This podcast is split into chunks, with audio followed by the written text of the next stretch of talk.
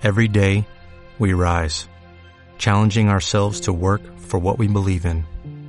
At U.S. Border Patrol, protecting our borders is more than a job, it's a calling. Agents answer the call, working together to keep our country and communities safe.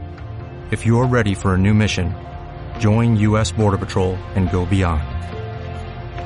Learn more at cbp.gov/careers. Por la señal de la Santa Cruz de nuestros enemigos, líbranos, Señor Dios nuestro. En el nombre del Padre, del Hijo, y del Espíritu Santo.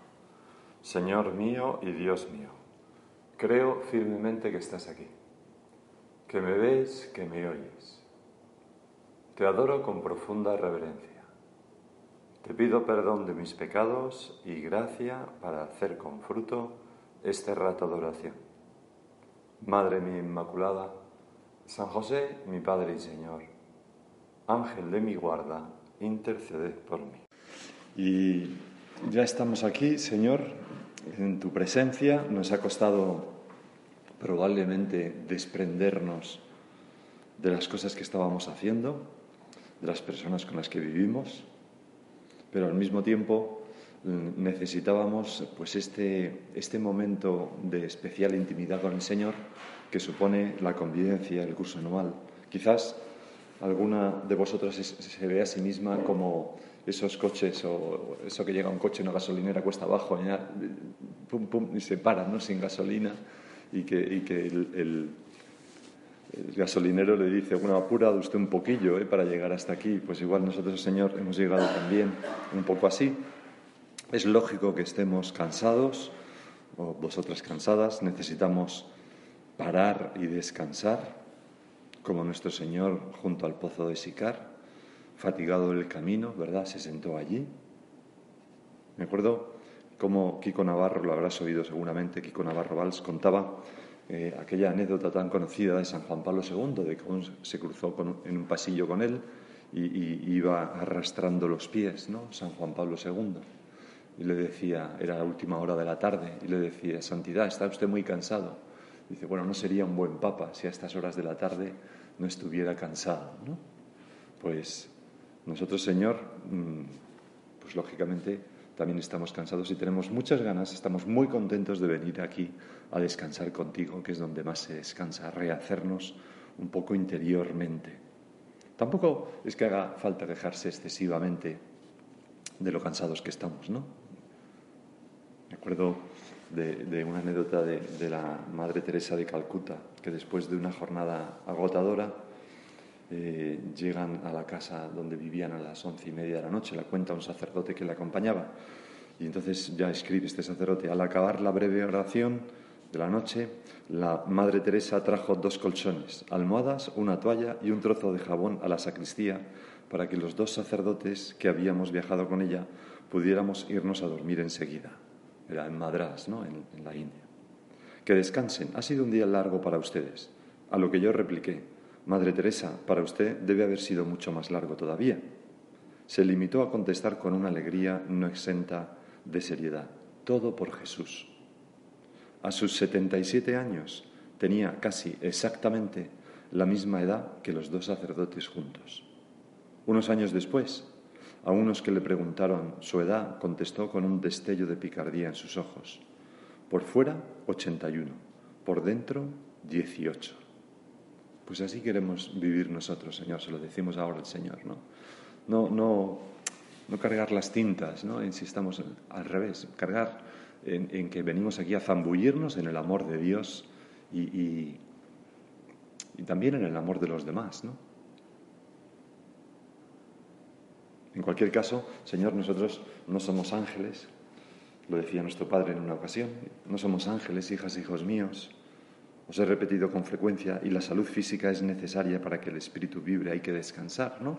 Y por tanto, a ver si con la ayuda de Dios pues podemos desconectar un poquito de las cosas que nos preocupan, eh, venir muchas veces aquí al sagrario y dejar todas esas cosas dentro del sagrario para que el Señor las resuelva quizás desconectar, pues no sé, del trabajo lo mejor que podamos, seguramente, no sé, porque con este año es tan raro, ¿no? Con, con, el confinamiento, el teletrabajo, y a lo mejor ya tenemos una trayectoria que, aquí es, posible seguir trabajando, ¿no? Exactamente igual. Bueno, pues a ver si conseguimos todos, eh, con la gracia de Dios, descansar, ¿no? Hacemos esta gran inversión para eso. Y, el descanso es, es mucho más que, que, hombre, es estar en la piscina, ¿no? Por supuesto, eso también, ¿no? Me acuerdo que, no sé, de, San Juan Pablo II también, que cuando lo eligieron, una de las primeras cosas que hizo San Juan Pablo II en el Vaticano, no sé si lo sabéis, fue construir una piscina dentro. Y entonces, pues sí, construyó una piscina, mandó construir una piscina. Y, entonces, en una entrevista que le hicieron, el periodista, que era de un, periódico bastante de izquierdas, le, decía, oiga, eh, que fuera de izquierdas de derecha, pero quiero decir que le quería atacar un poco al Papa, podía haber sido de derecha, es igual.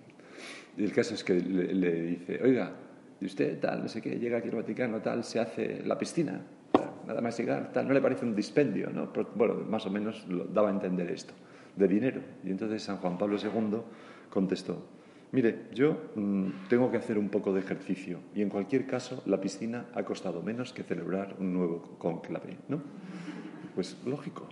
O sea, mm, nosotros invertimos también, descansaremos, pero el descanso no es lo mismo que diversión, sino que es vacar in Deo, descansar en Dios. El descanso tiene mucho que ver con la piedad, todos nos damos cuenta. Tiene mucho que ver con el amor, con meterse en Dios, mm, estar con las personas que queremos, gozar de ese amor mutuo, pero también del gozar, sobre todo, del amor de Dios, paladearlo, como esos matrimonios, ¿no? Que pasan eh, no sé, tienen un aniversario señalado, tal, y se van unos días, se olvidan de los niños, los dejan, tal, pum, se van ahí unos días a no sé dónde. No tiene que ser un sitio fascinante, sino simplemente el estar los dos juntos.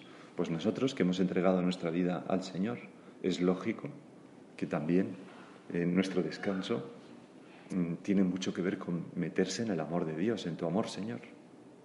Fijaos lo que nos dice por el profeta Jeremías en la primera lectura hoy. Con amor eterno te amé. Por eso prolongué mi misericordia para contigo, a pesar de nuestros fallos y de nuestras limitaciones, que no nos separan de ti, Señor, si somos humildes y contritos. Porque en el fondo esos fallos se convierten en una ocasión para mostrar al Señor la misericordia infinita con nosotros.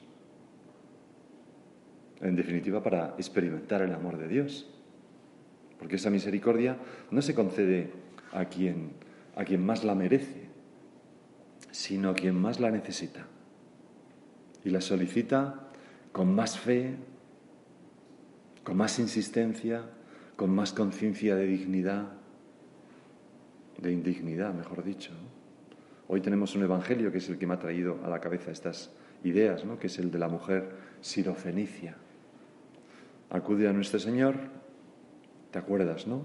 Eh, va detrás suya gritando, Señor, ayúdame, Señor, ayúdame, y no hay manera de que el Señor le haga ni caso y cuando ya por fin mm, la manda a llamar, la mujer se acercó y se postró ante él diciendo, Señor, ayúdame, que es una ejaculatoria muy buena, ¿no? Para decírtelo a ti, Señor, tantas veces, Señor, ayúdame.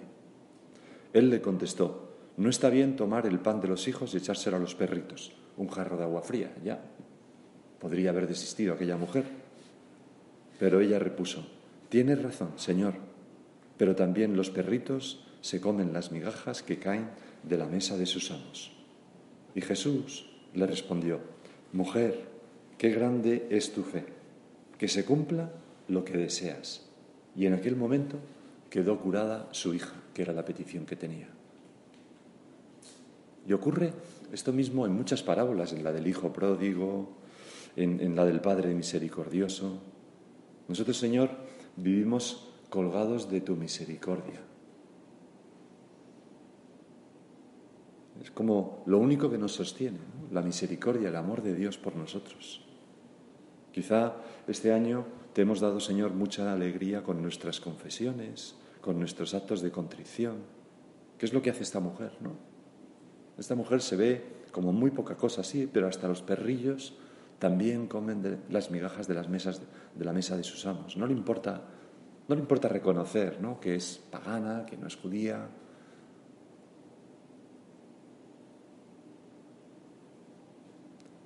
Quería hablar un poco en esta primera meditación, después de esa introducción sobre el descanso, pues de contrición, porque creo que tienen que ver muchísimo las dos cosas, ¿no?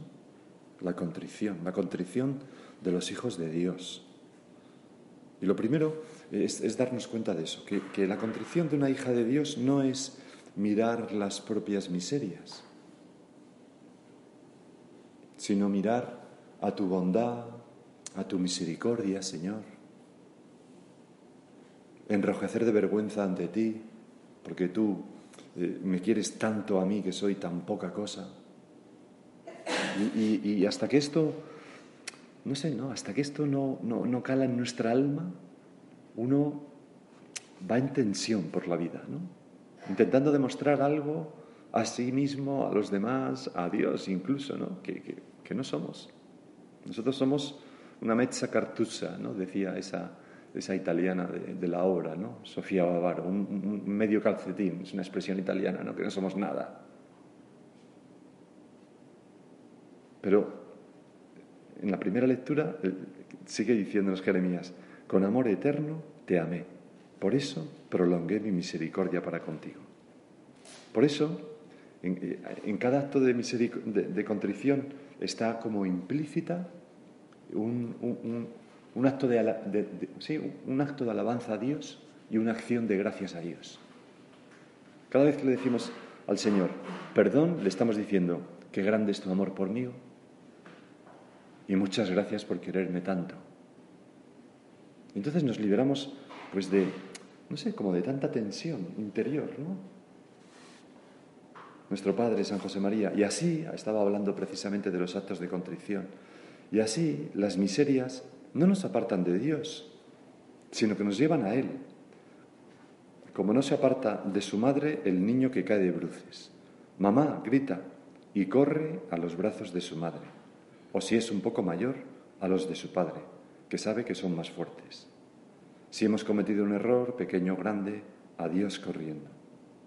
Un corazón contrito y humillado, Dios no lo desprecia. Pues nosotros, Señor, en este año seguro que hemos tenido tiempo de cometer bastantes errores, ¿no? Es inevitable. Pues corriendo a los brazos de Dios, lo habremos ido haciendo, pero cuánta alegría encontramos en la contrición, Señor. Todos tenemos esa experiencia. Aunque nuestras miserias sean tan frecuentes como el tic-tac de un reloj, basta mm, ponerlas en tu presencia para que con el fuego de tu misericordia conviertas esas, esas, esas heridas o, esos carbones, vamos a decirlo así, en unos rubíes espléndidos. Es lo mismo, ¿no? El carbón y, el diamante, no sé si el rubí, me imagino que sí también, pues son, muy, carbono básicamente, ¿no? Pero algo pasó en su, en su creación, ahí con las presiones de las, en la geología, que salió carbón por un lado o salió diamantes.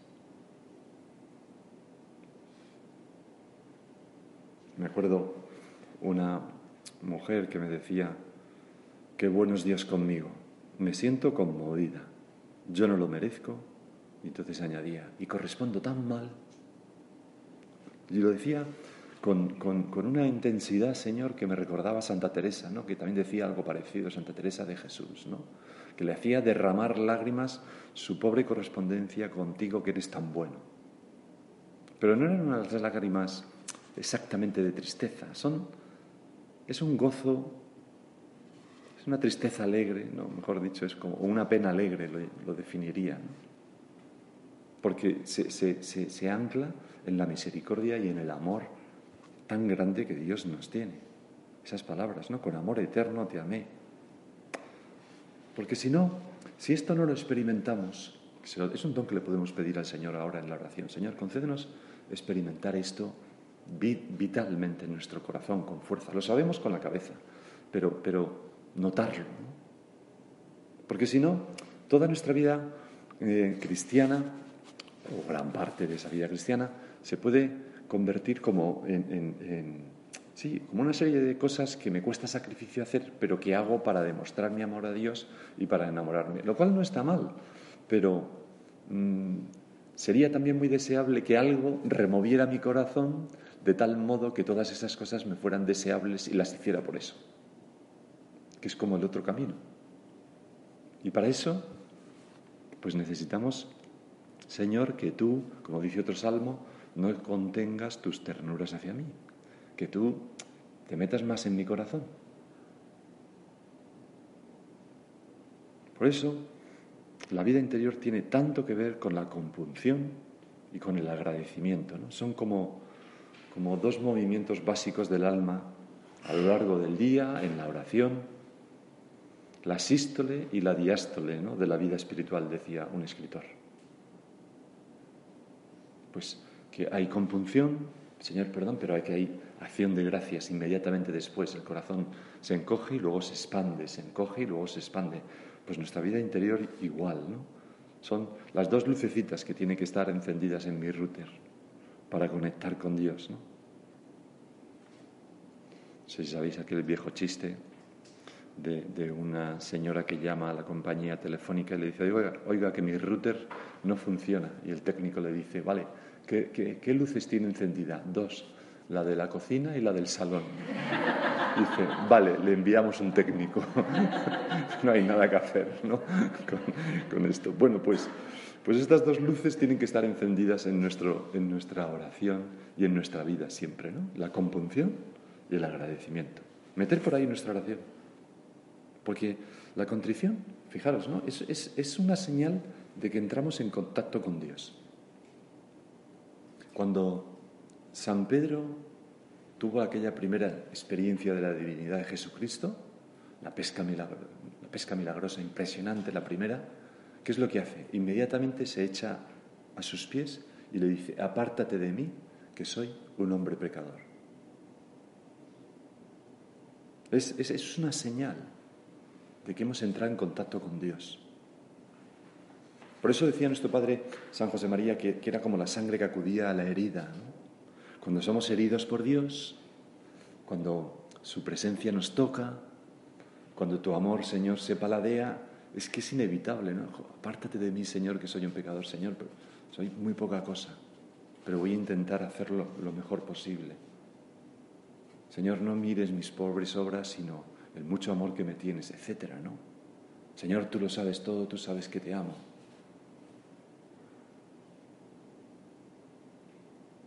Lo que tiene que acudir a la herida que producen nuestras miserias es la compunción. No el enfado, ni la rabia, vaya hombre fallado, ¿no? ni la sensación de fracaso, soy un desastre. ¿no? No, no, ninguna de esas cosas. Todos nosotros somos pecadores, indignos de receptores de los dones de Dios. Y no estamos, ninguno de nosotros está a la altura. Constantemente nos vamos quedando como lejos de ese ideal o lejos de ti, Señor, sobre todo, ¿no? Eh, por nuestra parte, en una lejanía que va de la piel para adentro, claro, porque Dios no se aparta de nosotros, nos está abrazando con su providencia constantemente y con su amor. Pero nosotros nos vamos como alejando por, por culpa nuestra, olvidos, distracciones, caprichos, o a veces incluso esa dureza de corazón de la, de la que tú hablaste, Señor Todas estas cosas no son sinónimos, ¿no? Es muy distinto, ¿verdad? La dureza del corazón, por ejemplo, de un olvido. Y a veces nosotros lo ponemos a la misma altura, ¿no? Un olvido no tiene más importancia. Es como una cosa por la que nos podemos acercar sonriendo al Señor. Me tienes que ayudar más porque fíjate cómo soy, ¿no? Yo soy muy despistado, la verdad.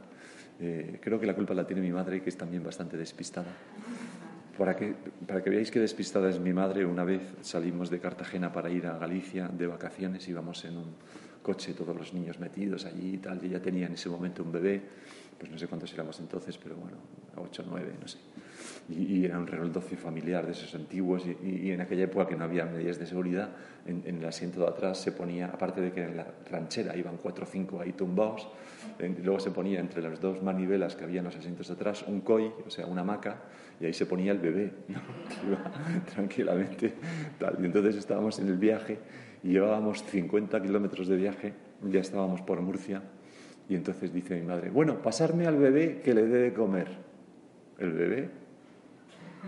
Aquí no hay ningún bebé. ¡Ay, Dios mío, para! Y tuvimos que dar la vuelta y el bebé estaba en la cama, en su cunita, en casa, con los plomos quitados, la nevera cerrada y todo y tal. Se, lo había olvidado, sencillamente. O sea, que fijaros a qué nivel de despiste se puede llegar. Pero indudablemente todos nosotros nos hemos sentido, sentido enormemente queridos por mi madre, ¿no? ¿no? No es que mi madre no quisiera a sus hijos, todo lo contrario, ¿no?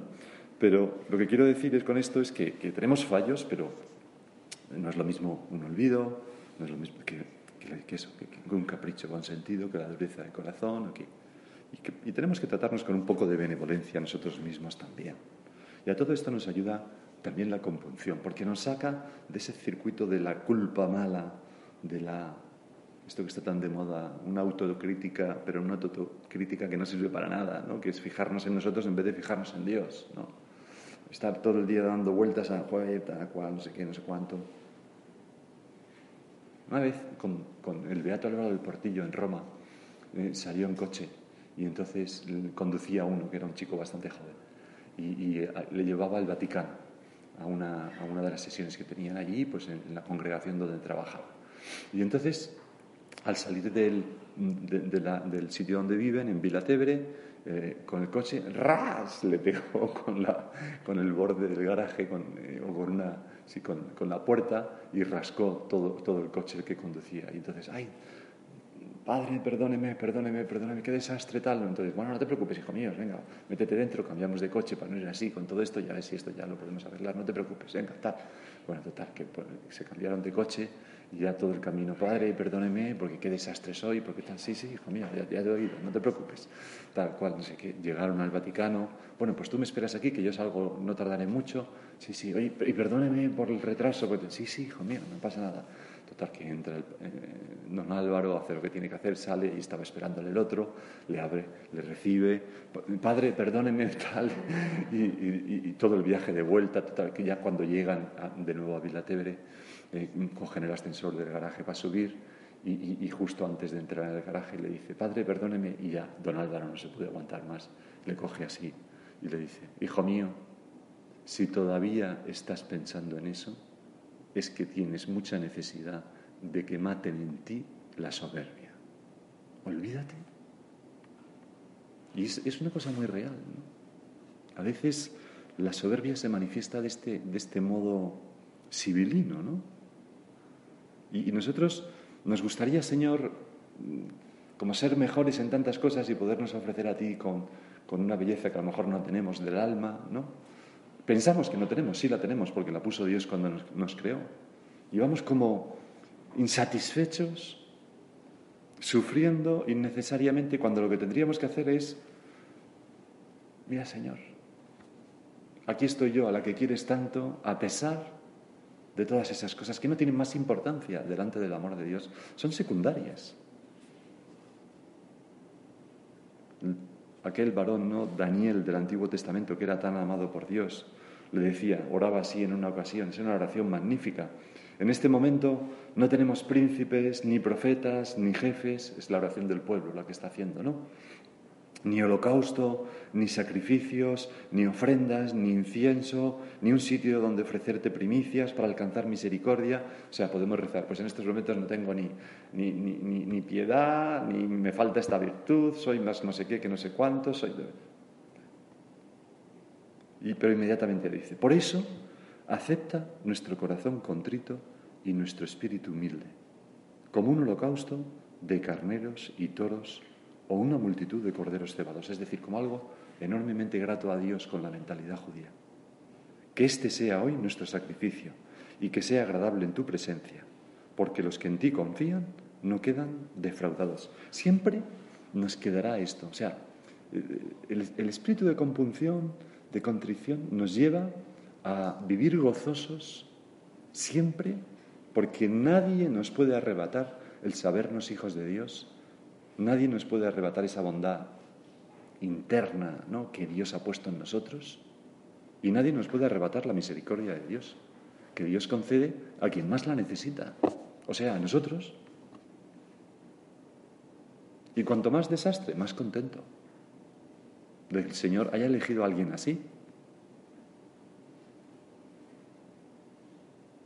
Así me gustaría, Señor, a mí también rezar siempre, ¿no? Siempre nos quedará eso. Un corazón contrito y humillado, Dios no lo desprecia.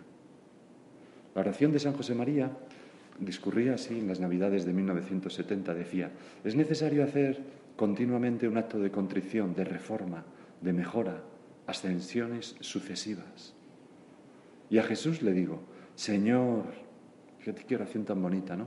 Quisiera ser tuyo de verdad que mis pensamientos, mis obras, mi vivir entero fueran tuyos. Pero ya ves, esta pobre miseria humana me ha hecho ir de aquí para allá tantas veces. Y entonces viene, me hubiese gustado ser tuyo desde el primer momento, desde el primer latido de mi corazón, desde el primer instante en que la razón mía comenzó a ejercitarse. Así nos gustaría rezar a nosotros siempre, Señor, porque y, no acabar enredados en el yo-yo, ¿no? Porque yo, tal, yo, yo, yo. Porque además, en cuanto te lo decimos, tú lo haces realidad eso. Te conmueve. Te conmueve más a lo mejor que, no sé, que muchas, muchas cosas buenas o muchas buenas acciones o muchas cosas heroicas, pero que nos condujeran a la soberbia. Hemos de fomentar también durante la convivencia, ¿no? pues los actos de contrición. Y decía San José María de nuevo, ¿y sabéis cómo nos acercamos a Dios? Con actos de contrición que nos purifican y nos ayudan a ser más limpios. También lo dice San Agustín, ¿no? que, que los pasos hacia Dios se dan con la contrición, ¿no? con los actos de contrición. Tenemos Mm, cada uno de nosotros a lo mejor predilección por algún acto de contrición, por algún modo de expresar esa compunción al Señor. A lo mejor repetimos ese, que se dice en la confesión, ¿no? Señor, tú lo sabes todo, tú sabes que te quiero, ya lo hemos dicho antes. O Jesús, eh, Hijo de Dios, apiádate de mí que soy un pecador, es el otro que se dice. Don Álvaro decía aquello de gracias, perdón, ayúdame más. Nuestro Padre mandó grabar precisamente ese acto de compunción en latín, Domine tu omnia nosti, tu te, eh, en un Cristo, en la Galería di Soto, allí en Roma. Y, cuando le preguntaron por qué, mejor dicho, cuando, cuando daba las instrucciones, le explicó al artista que lo quería al Cristo sereno, para que mirándole el corazón moviese a compunción. No se podría haber dicho, que, el Cristo esté con gesto de sufrir mucho, para que mirándolo mm, nos movamos a compunción. Y no dice eso San José María, dice sereno, como, como dando a entender que esta serenidad tuya, o sea, que tú, Señor, nuestras miserias las ves con paz, con la alegría de poder sanarlas, con mucho amor y mucha compasión de nosotros que somos unas pobres criaturas que tenemos a veces tantos defectos. E inmediatamente, pues la diástole, ¿no? El agradecimiento, saber que me quieres tanto, Dios mío, y no me he vuelto loco, repetía en alguna ocasión San José María. Gracias por ser hijo tuyo, gracias por ser... Me acuerdo también un matrimonio, ¿no? Que me decía uno de los dos, que le conmovía. Llevaban poco tiempo, cansado, poco tiempo casados, ¿no? Les había casado yo, pues un año así. Y, bueno, se habían casado ellos, pero yo había estado en su boda, ¿no? Y, entonces, pues uno de los dos me dijo, es, es una ñoñería, si queréis, no lo es para ellos, desde luego, en realidad no lo es.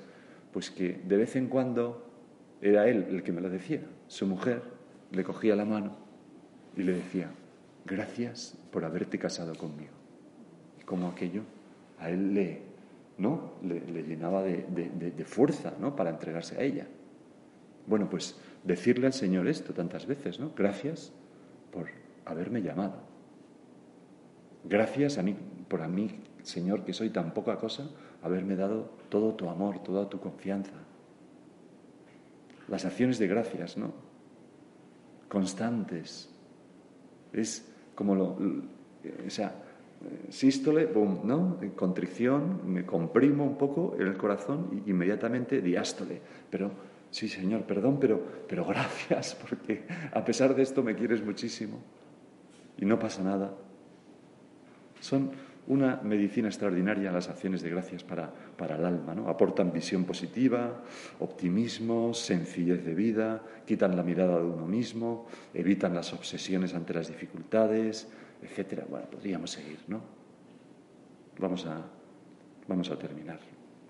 Vamos a fijarnos, como siempre, nuestros ojos en, en la Virgen, en su Magnificat, por ejemplo, proclama mi alma la grandeza del Señor y se alegra mi espíritu en Dios, mi Salvador, porque ha puesto los ojos de la humildad, perdón, porque ha puesto los ojos en la humildad de su esclava. La Virgen, en cierto modo, ¿verdad?